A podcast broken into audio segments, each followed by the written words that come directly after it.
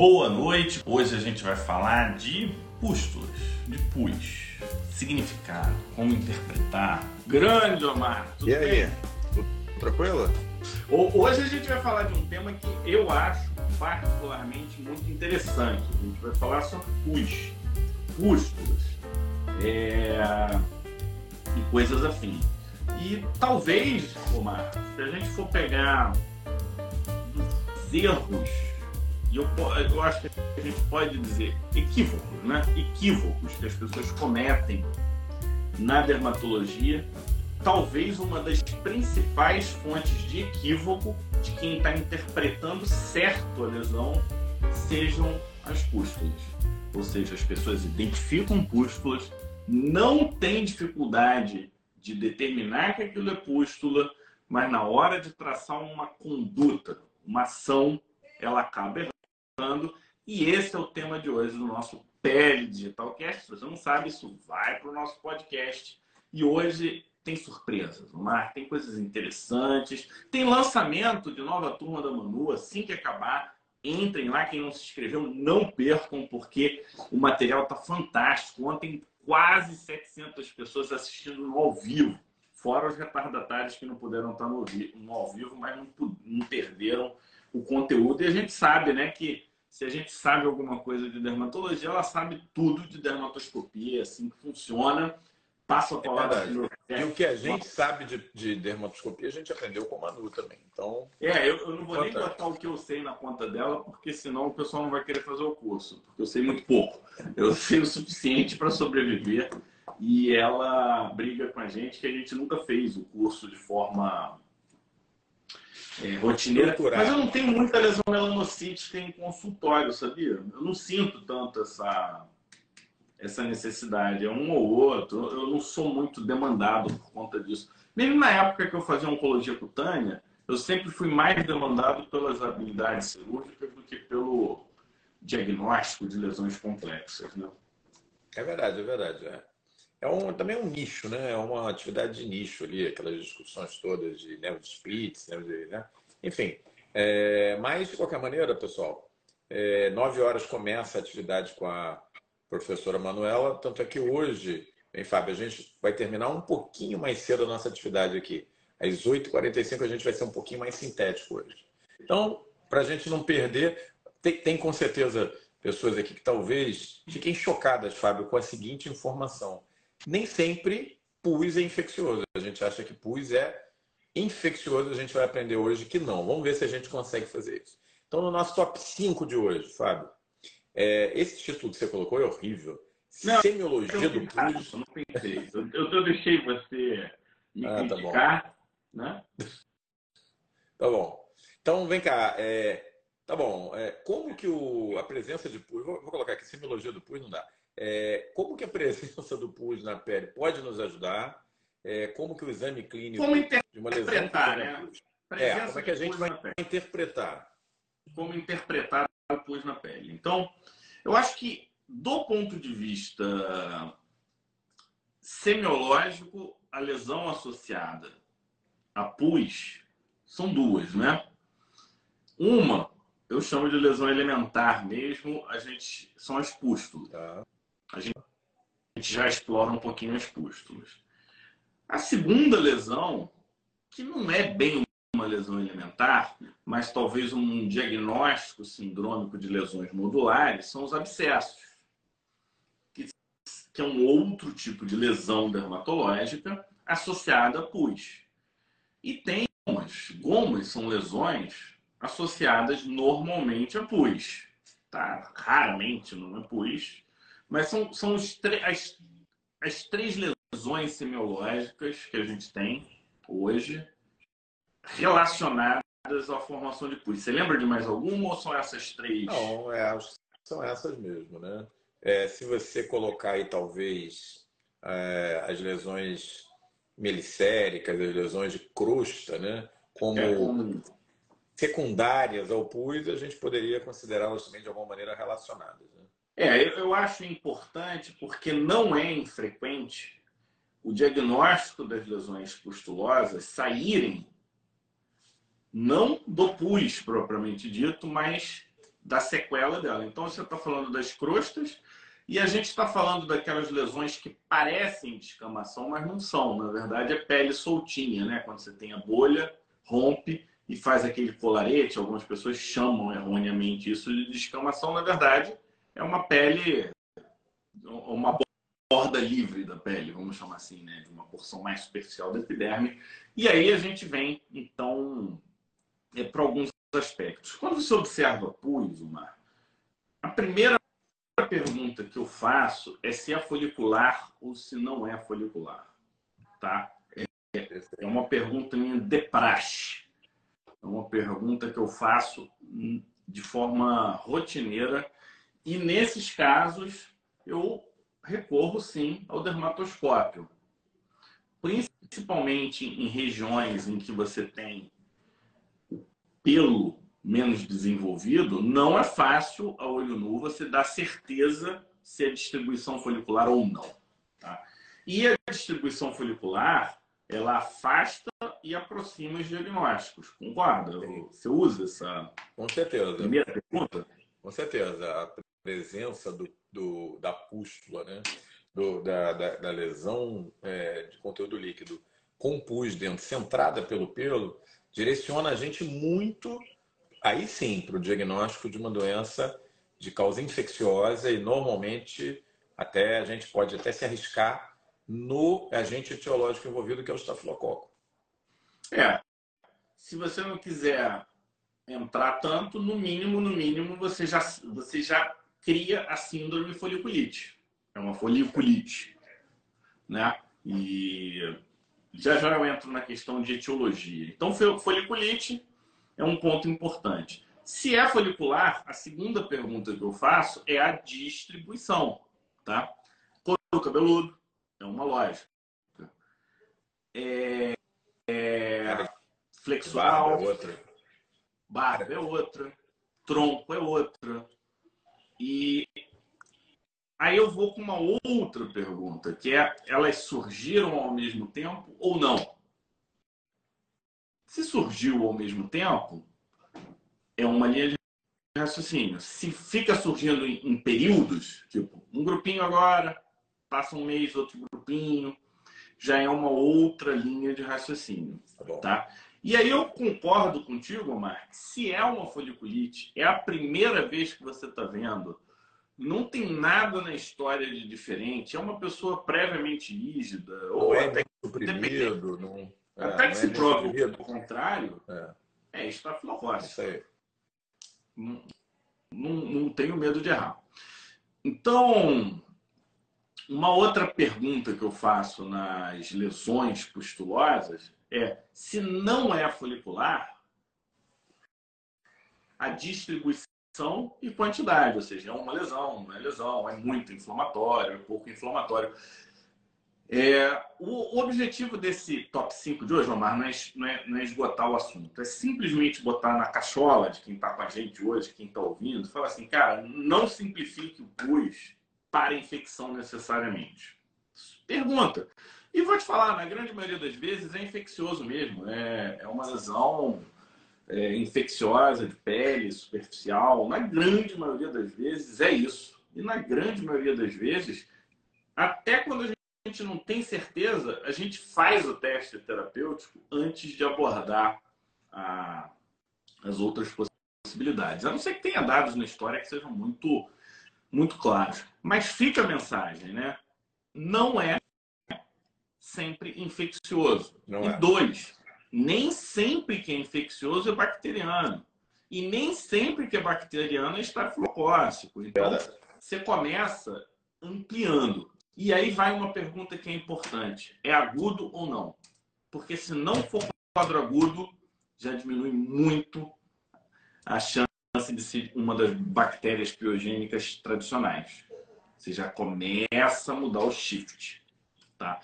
Dados na história: intensidade é muito intenso, é pouco intenso, é muito cedo na vida da pessoa, é uma infecção piogênica de cordão umbilical que não é tão comum infeccionar, toda hora, em áreas que não são comuns, dor desproporcional. Então você saiu do normal, mesmo que seja bacteriano, não necessariamente é normal. Talvez tenha alguma coisa subjacente. E eu acho que ao longo da live a gente explora um pouco mais as possibilidades. Então a gente tem dois recados. Um, nem sempre o que tem pus vai ser infeccioso. Infecção. E nem sempre é bacteriano, mesmo infeccioso. Um exemplo é herpes, né? É. Herpes pode dar pústula. Hoje eu peguei aqui no consultório uma lesão bem típica. Muito bom. Isso aí. Então, nosso top 5 de hoje, as duas mensagens estão claras e diretas. E vamos para o top 4. Qual é o verdadeiro significado da presença do pus? Se a gente está dizendo que não é necessariamente infeccioso, e quando é infeccioso não é necessariamente bacteriano, e quando é bacteriano não é necessariamente estáfilo, qual é o ponto comum da presença do pus? O Fábio falou de algumas lesões elementares que cursam com pus, eu citei uma que tem pus ressecado. É, o que, que realmente, então, a gente pode dizer, não, isso aqui, quando eu vejo pus, está sempre presente. Qual é o verdadeiro significado do pus? Então, pus até que prove o contrário, eu, eu na verdade eu desconheço pus sem neutrófilo.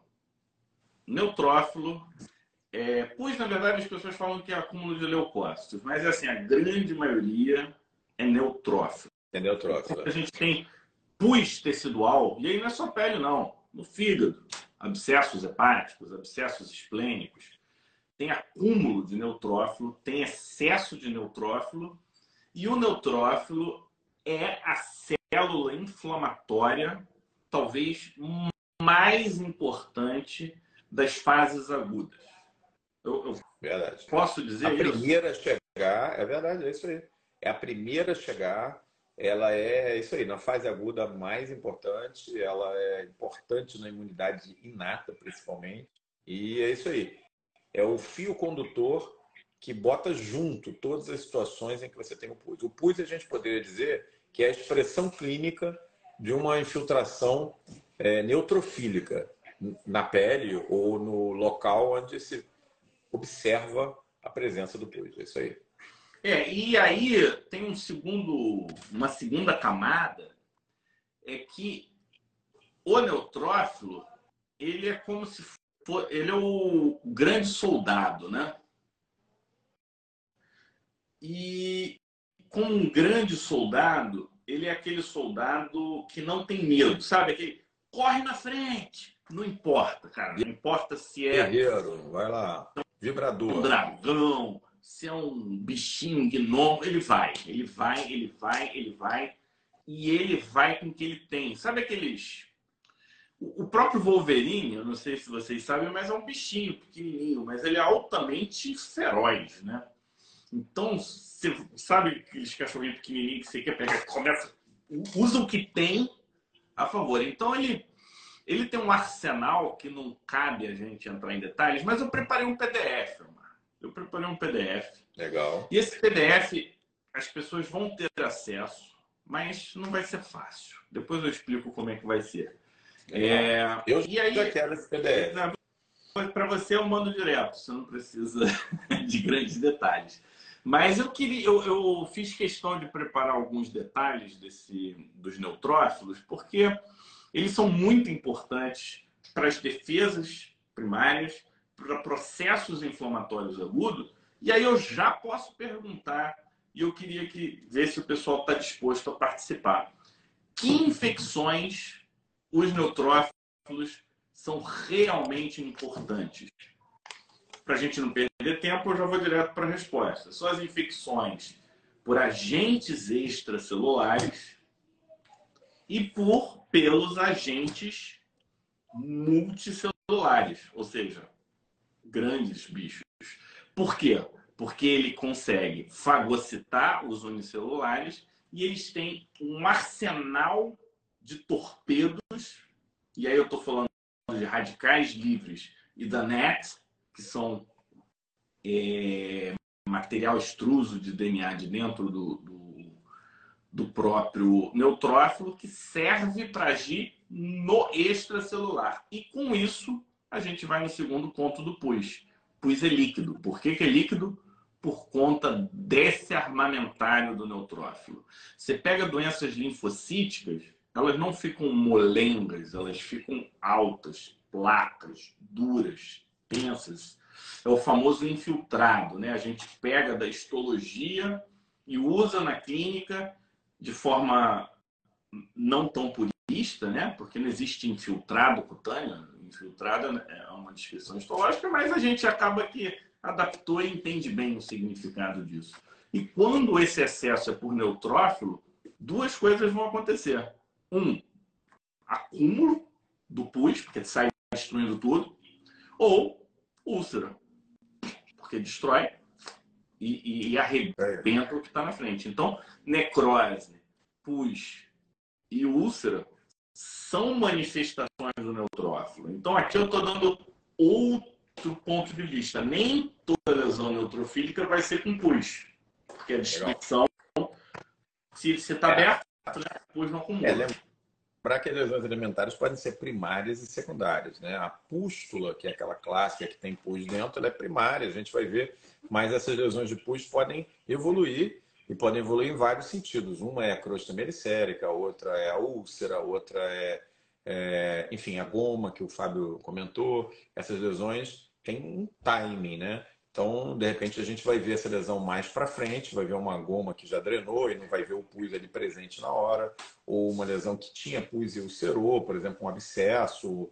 que abscedou e você vai ver uma. Então, assim, imaginem também que essas lesões são dinâmicas, né? Depende do momento que você está pegando ali. Agora, Fábio, cá. É, a gente está falando pra caramba aí do, do neutrófilo, pode passar a impressão de que a presença dele fazendo pus ou fazendo esse estrago todo ela é maléfica de alguma maneira, porque a gente vai ver pus nas doenças. Mas aí a gente chega no top 3 de hoje, que é um dado muito importante. O que, que acontece quando o neutrófilo, que é a célula relacionada ao pus por excelência, não funciona? Não funciona porque ela está em números diminuídos ou porque ela está presente em números normais, mas a sua função é diminuída. Ou seja, você pode ter alterações quantitativas ou qualitativas do neutrófilo. Então, o top 3 de hoje, quando o neutrófilo não funciona, o que, que acontece?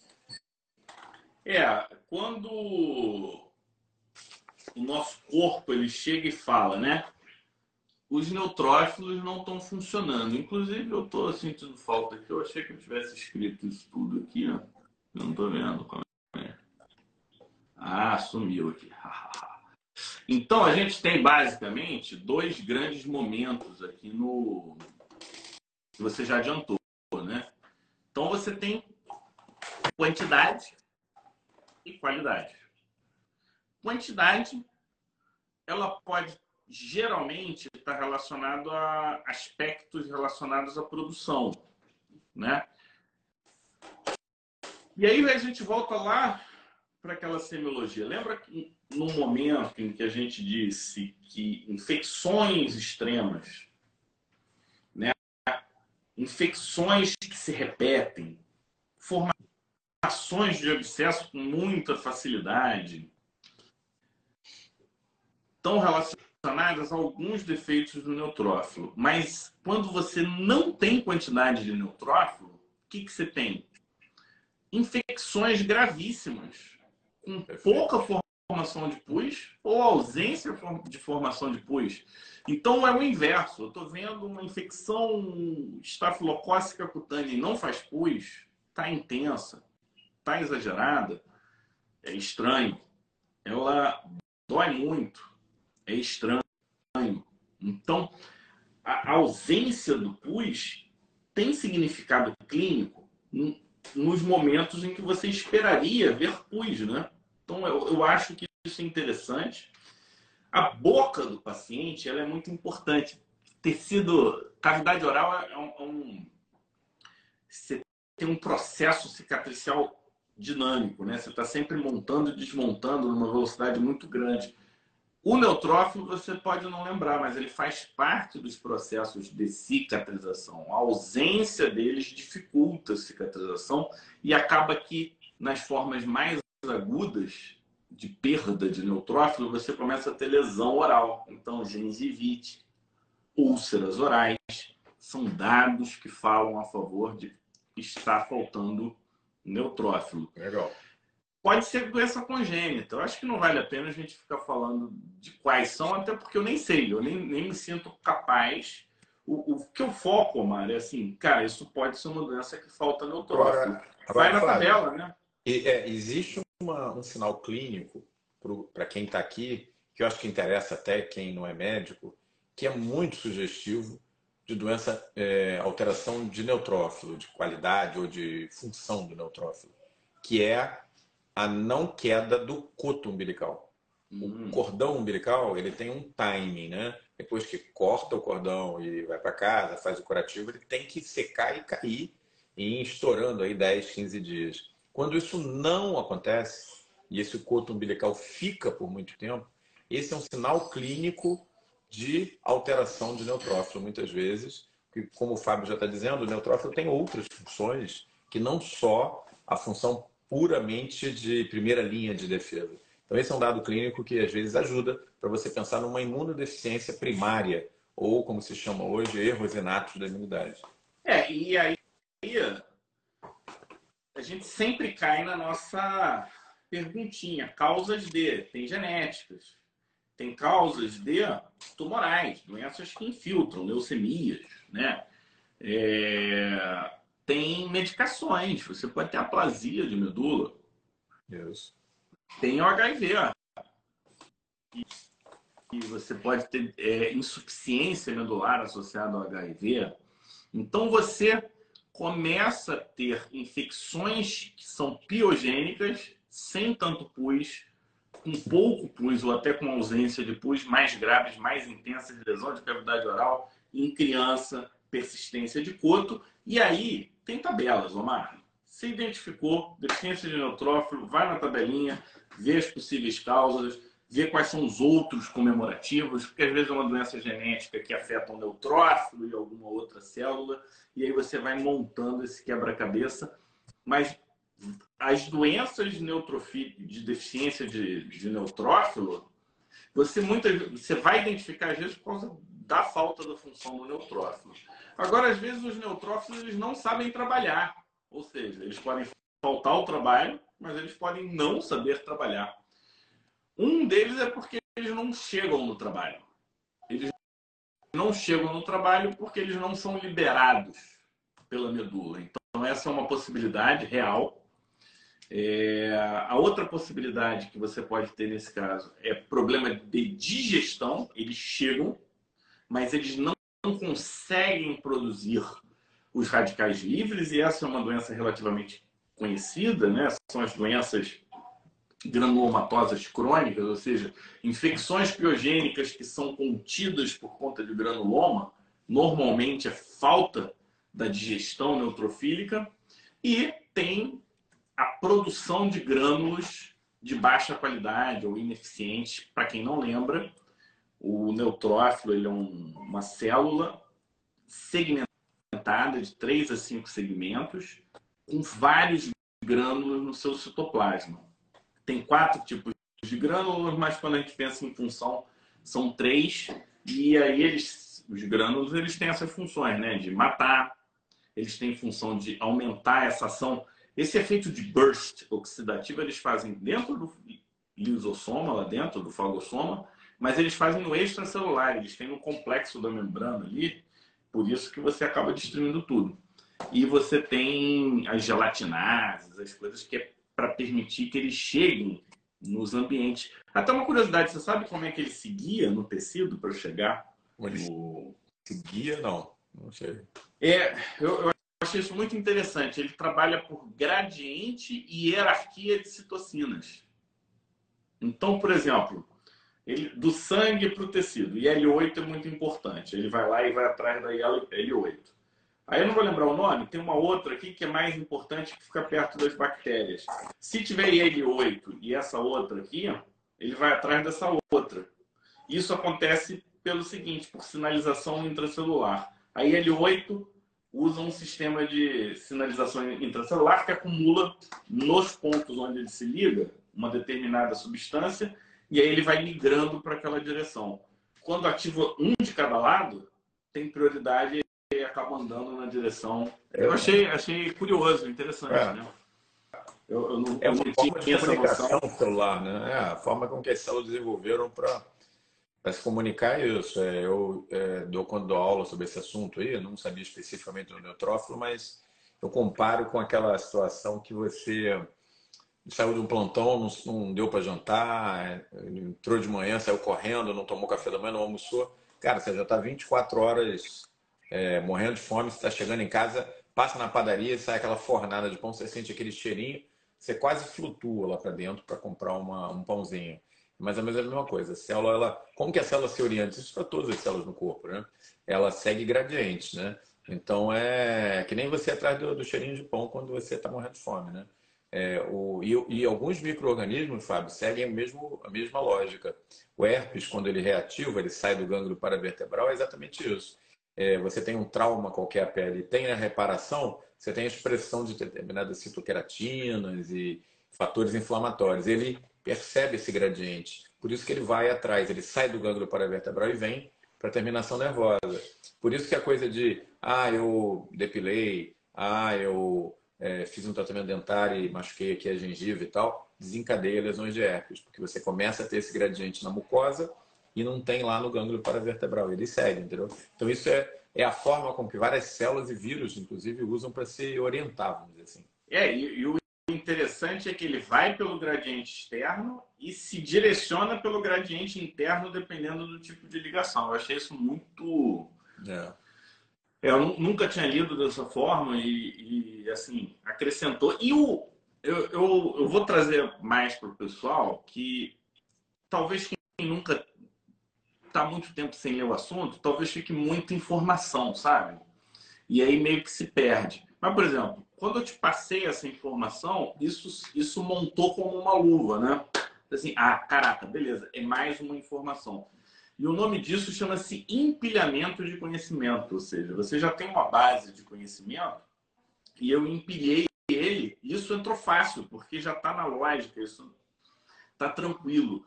E aí vai a dica, pessoal. Se vocês não estão empilhando, começou a ficar confuso em algum momento, a gente já já, eu acho que semana que vem, terminando o lançamento da Manu, a gente vai abrir mais um imuno 2.0 para te reposicionar em relação à imunologia. Reempilhar completa. você. Reempilhar é. você, aliás, falar em reempilhar, 113 pessoas assistindo a nossa live de PUS é uma coisa realmente empilhamento de informações. Realmente, pessoal. É, e, e, e vai a segunda, porque a gente está com uma sequência de stories incrível. Eu não botei no Pele Digital para não atrapalhar o lançamento da Manu. Eu botei lá no professor Francescone participem, porque a partir de agora vão ter mais alguns posts. Em nenhum desses posts eu vou botar o link escondido para vocês terem acesso ao PDF. É isso aí, Muito ó. bom. O Mário está aí elogiando, todo mundo está dizendo que ama o assunto. Que bom, né? Isso aí, a gente tá falando de praia, de dicas de viagem lá na Indonésia, mas hoje é PUS. E vamos seguir, pessoal, vamos seguir, porque hoje, como a gente falou, é um pouquinho mais curto porque a gente não quer atrapalhar, por duas razões, né? A gente não quer atrapalhar lá o lançamento da Manu e porque eu sou tricolor e estou querendo saber o que, é que, vai acontecer no jogo do Fluminense também. Né? Ah, vamos igual o ele não está nem aí pro lançamento da Manu, ele quer assistir. Hoje é, hoje é jogo eliminatório de Libertadores com, com Flusão. Bom, no nosso top 2 de hoje, tudo tem dois lados, né? É como Yin e Yang. Agora eu tive essa experiência imersiva lá na Ásia, fui para a Indonésia, fui para Templo Hindu, então é mais ou menos a mesma coisa. Tudo tem o yin e o yang, tem o lado positivo, o lado negativo, o lado uh, brilhante, o lado sul vai ganhar, tá bom. É... E isso também funciona com os neutrófilos, Fábio? Como é que é essa dualidade é, do neutrófilo? Existe isso no mundo real? É, conta um pouco pra gente. É, a gente, eu acho que a gente começou a aprender sobre dualidades celulares né, com um macrófago. Inicialmente, o macrófago era o cara da, da contenção, formação de granuloma, destruição, e aí a gente começou a aprender sobre macrófago M1 e macrófago M2. Hoje a gente tem, já tem subdivisão de M1 e tem o M2, em que basicamente, de uma forma muito simplificada, o 1 ele é pró-inflamatório. O 2, ele é anti-inflamatório. Isso nasceu aonde, Omar? Na oncologia, né? Porque quando você olha o microambiente tumoral, você vê células tumorais com presença de macrófago e o tumor prosperando. Mas tá errado, né? Porque o macrófago era para estar tá, é, destruindo e acabando com esse povo. E o que, que eles viram? Que em alguns tumores tem neutrófilo. E em alguns tumores, o neutrófilo ele é pró-tumoral. Ele é a favor do, do tumor. Vou te falar que talvez a gente esteja menos avançado no conhecimento do neutrófilo quando comparado ao conhecimento do macrófago nessa dualidade. Mas, assim como o macrófago, o neutrófilo também funciona para o reparo celular. Tem um, um subtipo de neutrófilo que ele é chamado de pró-angiogênico. Então, ele é necessário, parece que em transplante de pâncreas, a presença desse neutrófilo parece ser um preditor de boa, de boa pega. Só para você ter uma. O que, que eu estou trazendo aqui? Uma, uma pitada de, cara, esse capítulo não acaba aqui. Tá? Esse é, capítulo ele vai continuar. Claro, se, se, a gente parar para pensar, você deu aí o exemplo do, dos subtipos M1 M2 macrófago, né? que a gente sabe aquela ideia de que o macrófago é um grande Pac-Man, só serve para destruição. A gente sabe hoje que não é verdade. Né? O, o, macrófago, assim como o neutrófilo, ele chega realmente lá, no, não no primeirão momento, mas logo depois do neutrófilo, é a segunda célula chegar, mas também tem funções de, de regeneração, né? É, mas se você olha para os linfócitos, funciona parecido. Você tem linfócitos de aceleração, é, tipo um linfócito T citotóxico, e você tem um linfócito de freio, que é o Treg, né? O linfócito T de regulação. Então não é nada assim tão é, estranho a gente imaginar que existam subpopulações é, neutrofílicas, algumas que aceleram o processo de combate, de formação de pus e outras que travam, né? Porque a gente já aprendeu no nosso curso Imuno 2.0 e durante o Imuno Expert que o sistema imune é o quê? É um sistema de medidas e contramedidas. Você não pode, em sã consciência, né? Nosso sistema imune ele é muito lógico, só soltar a correia do cachorro e deixar ele solto. Você tem que ter um mecanismo de trava porque senão aquilo pode sair do controle, né? E frequentemente acontece. Quando o neutrófilo sai do controle, uma das coisas que pode acontecer é justamente as doenças mediadas pelo ANCA, né? Foi até razão de uma postagem minha lá no PL é, nesse final de semana, falando inclusive de um novo tratamento para doenças é, ANCA positivo, mediadas, portanto, por neutrófilos, quando a coisa sai do controle. Então, é importante que a gente entenda e lembre sempre que o mecanismo imunológico Não, e, tem sempre isso. Pelo que eu, contrapeso. Pelo que eu vi no teu post, é um inibidor C5A, né? C5A. O, o, C5A é o, é o quimiotactante mais poderoso para neutrófilo. Exatamente. Então, a, a gente vai fechando o ciclo e, de novo, se você está reiniciando a releitura, se você está reiniciando na imuno, fica difícil, né? Você lembrar cada detalhe de cada rebimboca, de cada parafuseta. Antes, é, é entender isso que você falou, Omar. O sistema imune é um sistema de medida e contramedida. Então, é de se esperar que um neutrófilo, num determinado estágio, ele seja pró-inflamatório, mas que em outro momento ele ajude a não ser inflamatório. E eu vou dar aqui um exemplo: sepse. Eu quero até ver o comentário do Mário, que foi grande aqui. Ó. É. Vocês mudaram minha forma travada de ver imuno. É, no travado não funciona imuno, não. Agora, quando vocês falam, sem brincadeira, me passa um desenho animado na cabeça, obrigado. E aí ele botou aqui. É isso aí, Mário. É, a ideia é exatamente essa. É o que a gente chama aqui na, na, no pele digital de raciocinar imunologicamente. Nem sempre você vai ter todos os dados. Inclusive, eu vou até refrasear. Sempre você não vai ter todos os dados, mas os princípios eles não mudam tão rápido quanto a quantidade de novas informações. Eles meio que seguem um trilho relativamente estável. Molda um pouquinho para a direita, para a esquerda, tal, mas não, não teve uma mudança de linha de raciocínio de imuno que tenha sido assim brutal. Eu não me lembro. Não, estou vendo é avanço para a gente poder tratar os nossos pacientes e, e cuidar deles da melhor forma. Isso eu estou vendo bastante. Agora, o nosso imunologista de plantão é o Omar, não sou eu, não. Eu sou um metido aqui. É, olha só, a Daniela está perguntando quando vamos falar sobre doenças autoinflamatórias. Dani, essa aula já existe. É uma aula que eu preparei, já dei, pro, já dei no curso, está lá no, no, no, nos links das aulas do Imuno Expert. Existe uma Ó, aula já. Pega lá o podcast também em que podcast, a gente fala das síndromes autoinflamatórias cutâneas. Tem um podcast que o título é, é queratinócitos autoinflamatórios, queratinócitos que inflamam, alguma coisa assim.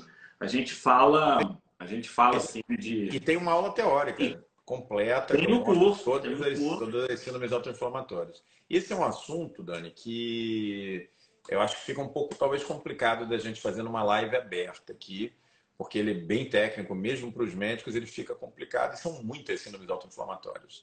Mas é, já adianto gente... que pústulas é.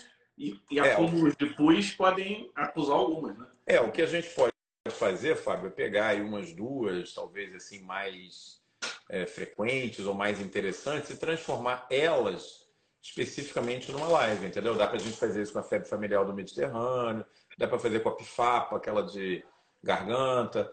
Enfim, isso é uma coisa que a gente pode fazer, tá? Agora não dá para fazer aqui uma live de síndrome autoinflamatória que para você fazer isso em aula, com uma hora e meia já é difícil, então Senão é um assunto bem complexo. Não, mas aqui, se você for ver, Omar, a gente está falando de síndrome autoinflamatória também. Se você quiser entender de síndrome autoinflamatória, você tem que olhar para neutrófilo também. Né? Ah, então, é, volta para o empilhamento de conhecimento. Não adianta você ir direto para a aula de síndrome autoinflamatória, vai virar uma aula de pareba. Você precisa entender um pouco de imunidade inata, de comunicação, de sinalização celular, de acúmulo tecidual, de, de comunicação entre os diferentes membros, e aí, aí você vai atrás de cada doença, né? É, eu até perguntei lá nos stories, eu botei uma pústula de uma pessoa com acne e eu perguntei como é que você interpreta essa pústula. A acne é, pode fazer parte de síndromes autoinflamatórias, né? Quando que a acne faz parte de uma doença autoinflamatória? Quando ela não faz? Quando a acne não é associada ao propionibacterium, ao Cutibacterium acne. Verdade. É quando você tem algum outro estímulo que usa o folículo como alvo. Hidrosadenite, o alvo são as glândulas apócrinas, é autoinflamatório, né? Então, é uma síndrome autoinflamatória? Será que a psoríase entra? Então, vamos... Para a gente poder até elucubrar isso, a gente precisa estar tá aonde? Aqui, junto, Pele Digital, fazer o nosso curso de imuno para você poder se sentir mais à vontade e, com isso, elaborar a sua linha de raciocínio e até ter opinião própria, né? Chega assim, concordo, concordo, eu acho legal, não acho legal. E, e isso que é o maneiro de entender o que está acontecendo. Fazer igual o colega, né? Que já tem um desenho na cabeça. Na cabeça. Eu, no, no, no, PDF, eu até, eu até faço a ficha de emprego do neutrófilo. Né? Se você fosse um empregador, Omar, quais características seriam desse funcionário neutrófilo. Não vai dar tempo da gente elaborar isso, porque hoje o Omar está com pressa. Aí, secundariamente, tem o, o, curso da Manu. Então, a gente vai, vai para o nosso top 1 de hoje. Bastante animado. E já dando dois recados para a gente poder finalizar rápido. O primeiro recado é o seguinte: o PDF já, assim que, que eu finalizar aqui, vai já para o pessoal do PD Signature. Então, quem é do PD Signature não precisa part participar da nossa gincana. Quem não é PD Signature, vai para os stories do PD Digital, que lá, em algum momento, você vai ter um link escondido, alguma coisa nesse sentido, para você poder ter acesso ao link. Lembrando que eu preciso, isso é para médico, então você precisa se identificar, porque é material de médico para médico. Bora lá? Muito bom. Vamos. E o nosso top 1 de hoje, nós chegamos lá, por incrível que pareça, para quem desconfiava que a gente não ia conseguir, são as doenças cutâneas pustulosas, porque afinal de contas, como o Fábio falou, pústulas e presença de neutrófilos é uma coisa que não necessariamente está restrito à pele, pode ser multiórgão, inclusive é em muitas situações. Mas e, e a questão da doença cutânea pustulosa, como é que fica? Vamos tirar as infecciosas, né? Porque senão a gente fica. É. é... Ele não acaba nunca. Olha, eu acho que a acne é uma doença pustulosa que durante muito tempo a gente entendeu como sendo associada a uma infecção. Hoje a gente entende que é uma doença inflamatória relacionada à disbiose. Isso é um conceito novo, né, Omar? Isso não é um conceito é, que está no entendimento de todos. E com isso, eu eu trago a, a Cristina está querendo saber como faz para ser PD Digital Signature. PD Signature. Tem, tem, tem um link no, no na, lá na, na, bio. Tem lá um link. Em algum deles lá é PD Signature. É, se não, manda um direct pra gente que eu te, a gente te orienta. Quem tiver interesse, manda, é mais fácil assim, manda um direct. É. é que vocês podem se enrolar. E a gente responde o direct com o link. Mas vamos lá. Já, já adiantamos, né? Algumas síndromes autoinflamatórias vão ter pus. E aqui eu não vou entrar no mérito de, do que é autoinflamatório, vamos entrar naquela tabelinha clássica do capítulo. E aí você já citou algumas, você que entende mais dessa parte. É, essas é. que tem acne, né? Então, quais Aqui tem acne, a, a, doença de BC, que hoje muita gente considera uma doença autoinflamatória. Você tem a patergia, então você tem pus, você tem pústula, né?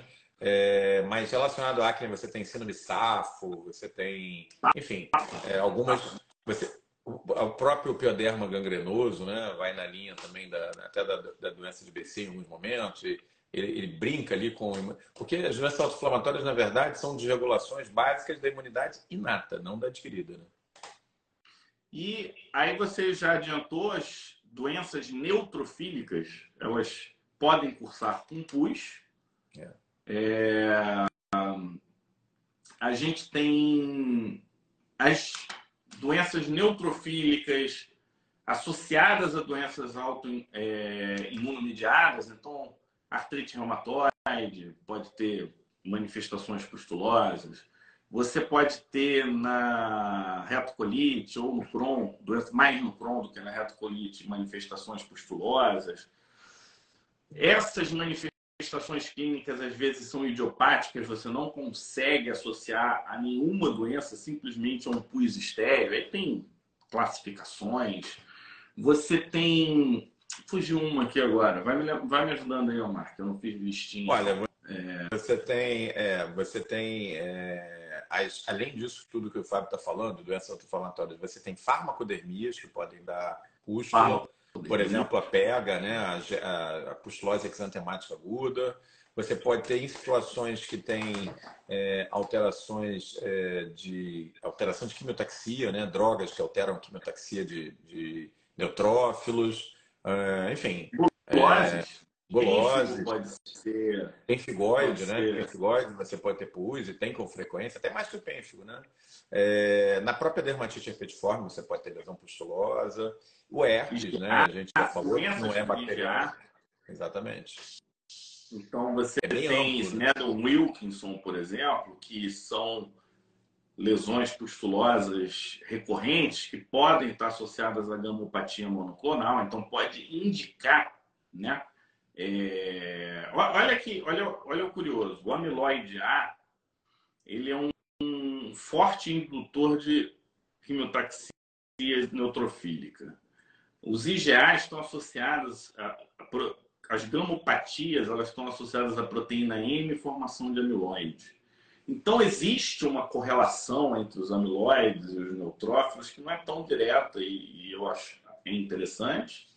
A gente, inclusive, botou lá no grupo né, do, do PD Signature, né, no nosso grupo de discussão de caso, um caso de Snedon, meu, em que a gente fechou uma gamopatia monoclonal de significância cutânea, em que ele precisa ter o acompanhamento com um hematologista, uma pessoa que já estava bolando lá há dois anos. É. é um diagnóstico de um nível de complexidade um pouco maior, porque as lesões são bobinhas, né? E aí o pessoal deixa passar. E eu queria também lembrar da psoríase. A psoríase ela é, pode é ser pustulosa. Hoje a gente sabe que essa psoríase pustulosa ela está relacionada a uma interleucina específica e já tem medicamento que atua nessa interleucina. Você, você ajuda a refrescar minha memória aí, Omar? Você que é o é, IL, IL-36 e os novos é, bloqueadores de IL-36 que são uma via alternativa para a psoríase clássica, quer dizer, a psoríase pustulosa hoje cada vez mais sendo considerada uma doença à parte, né? Ela já era clinicamente bem diferente das, uh, da psoríase clássica e hoje é de patogenia também diferente, de tratamento diferente. Então, beleza. Boa noite. Pessoal, você foi, né, como sempre, é um prazer estar com vocês. Fábio, se cuida, foi ótimo que a gente manteve um público maravilhoso, né? O assunto de hoje não é um assunto tão, tão easy going assim, né? É. Se cuidem aí, sigam com a gente, não, não percam a atividade da Manu que começa daqui a 10 minutos. Bem, grande abraço, pessoal.